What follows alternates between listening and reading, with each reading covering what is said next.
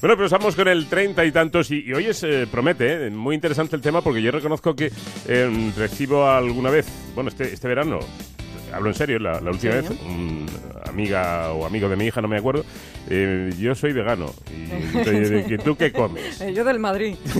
Yo del Madrid. ¿Tú, vegano, qué comes? Bueno, pues de todo eso nos vamos a enterar. Bueno, pues sí, porque hoy en el treinta y tantos voy a darte un cursito rápido, informativo, que uno nunca sabe, como bien dice Paco, a quién invita a cenar de las distintas modas alimentarias que están germinando bajo el sol, de la misma manera que los, eh, los melones en ocasiones diferenciar una cabeza del fruto por lo ridículo del sistema de autolesión nutricional.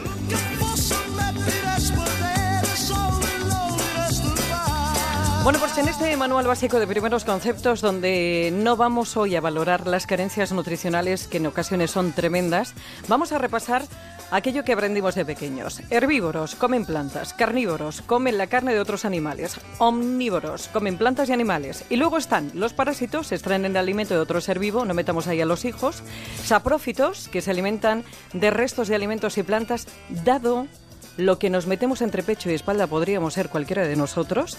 Y luego están los simbióticos, que es eh, bueno, pues donde un ser vivo se alimenta de otro sin perjudicarle, no pensemos en el matrimonio y las parejas, y este a su vez le proporciona humedad al otro, beneficiándose de los dos de esta relación. No voy a hacer ningún comentario. Bueno, pues al lío, porque con lo fácil que era antes, ahora se ha complicado hasta la enfermedad que es a lo que están abocadas muchas personas que por moda no cubren sus necesidades nutricionales.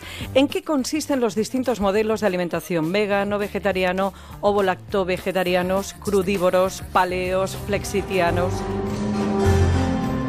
Bueno, pues empecemos por el principio. Los vegetarianos todos sabemos que son los que no comen carne, pero cuidadito que hay distintos grados y tipos. Los vegetarianos estrictos o puros, que son los que no admiten nada que proceda de un animal, los lactovegetarianos, que en su dieta incluyen la leche, los ovo-vegetarianos, que además comen huevos, y los veganos, que son el sumum del eh, vegetarianismo ya que no se alimentan de nada animal ni usan productos provenientes de animales ni que hayan sido testados en ellos un sin vivir cuando te toca hacerle la compra. Pero en esto también hay niveles. Están los veganistas dietéticos, que como te decía no consumen otras sustancias derivadas o producidas por animales, tales como la miel.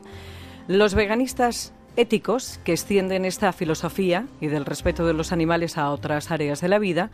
Y los veganistas ambientales, que extienden esta defensa también al medio ambiente. Ojito a esto porque también están los frugivoristas o frutarianistas, que llevan una dieta vegana extremadamente restrictiva a base de frutas, principalmente de frutas crudas y frutas que creemos que son verduras, como tomates, pepinos y aguacates, y frutos secos y semillas, eso también comen, pero las demás verduras, cereales y legumbres quedan excluidas. Como antes se comentaba, no es el objetivo de este treinta y tantos analizar estas dietas nutricionalmente, ya lo haremos más adelante, pero cuidadito con esta, porque sin legumbres no hay proteínas ni ciertos minerales y vitaminas, por lo que puede ser muy peligrosa. En Japón, la gente come cosas muy raras los vegetarianos se admiten que los alimentos se cocinen, y digo esto porque otra denominación alimentaria es la de los crudistas o crudivoristas. Estos consumen los alimentos sin cocinar, aunque por definición implica la ingesta de todo alimento que sea crudo, ya sea vegetal o animal. La mayoría de los crudivoristas también son vegetarianos o directamente veganos. A estos se les hace o se les llama crudiveganistas y, muchos hacen, eh, bueno, pues de esta rama por seguridad, ya que la cocción de los alimentos asegura la eliminación de parásitos y se desaconseja totalmente el consumo de leche cruda. Por cierto, que como el yin y el yang, los hay que siguen también una alimentación macrobiótica, que es al contrario de los anteriores, solamente consumen alimentos cocinados porque sostienen que los alimentos crudos el organismo no los digiere con facilidad. Están los germinóvoros, que se alimentan de germinados de plantas y legumbres, y los flexitarianos, que son los que, sí, que son los que se marcan pues esta esnovada nominativa porque hacen lo que hacemos muchos, comen vegetales y de vez en cuando carne y pescado. Y te preguntarás, ¿y en qué se diferencia de una dieta omnívora? Pues que la carne y pescado es el acompañante ocasional. Por ejemplo, una ensalada César con un poquito de pollo es un plato flexitariano, y un filete con patata, pues no. Y para acabar están los que siguen la paleodieta, de la que ya te hablé en este treinta y tantos. Esta es una filosofía de vida que, salvo vestirse como en el paleolítico, aunque no estoy muy segura de que más de uno lo haga, se cuidan haciendo los movimientos que se hacían hace miles de años, arrastrarse, trepar, saltar. Ese es su ejercicio. Y se alimentan como si nunca se hubiera producido ningún desarrollo, sobre todo en agricultura. Nada de harinas ni productos procesados, entre otras cosas. Pues como ves también un planazo para ir con ellos a hacer la compra.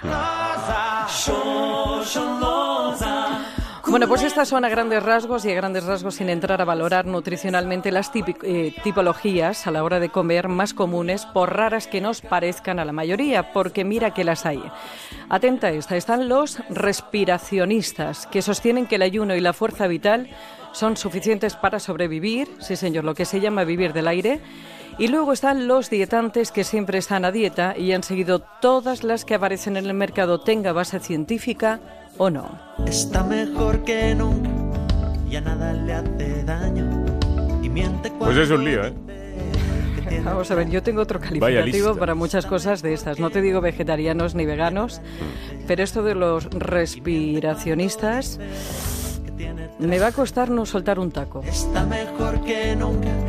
En fin, pues En fin, esto es lo que hay. Tenemos un Twitter que se llama arroba, arroba treinta y tantos onda cero. Para cualquier sugerencia o consulta en este correo electrónico treinta y tantos arroba onda cero punto es. Recuerdo que todo ese 30 va con número.